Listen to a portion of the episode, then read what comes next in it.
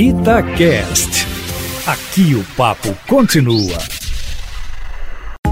Itatiaia Carros, com Emílio Camanzi. Emílio Camanzi, a semana foi marcada por um lançamento de um carrinho que o brasileiro tem gostado muito, hein? Boa tarde para você. Boa tarde, Júnior, e a todos que nos ouvem aqui na Itatiaia. E o novo Nissan Kicks acabou de ser lançado.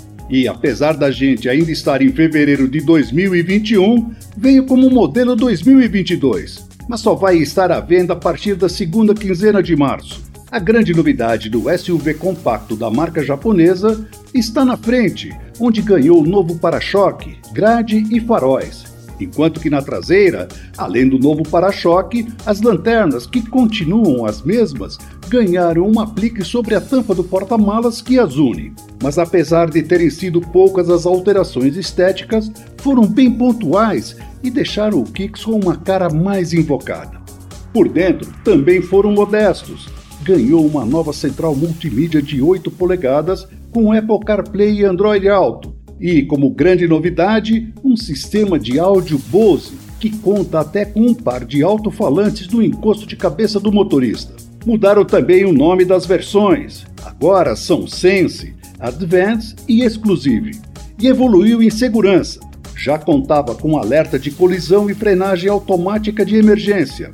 Agora passou a oferecer também sensores de ponto cego, monitor de faixa e sensor de tráfego traseiro em ré só não evoluiu no motor.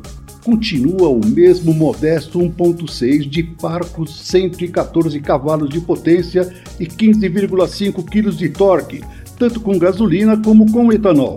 O câmbio manual de 5 marchas só é disponível na versão de entrada, a Sense. Todas as outras têm câmbio automático tipo CBT. Uma boa notícia é que os preços continuam os mesmos da linha 2021, ou seja, de R$ 90.390 a R$ 119.890.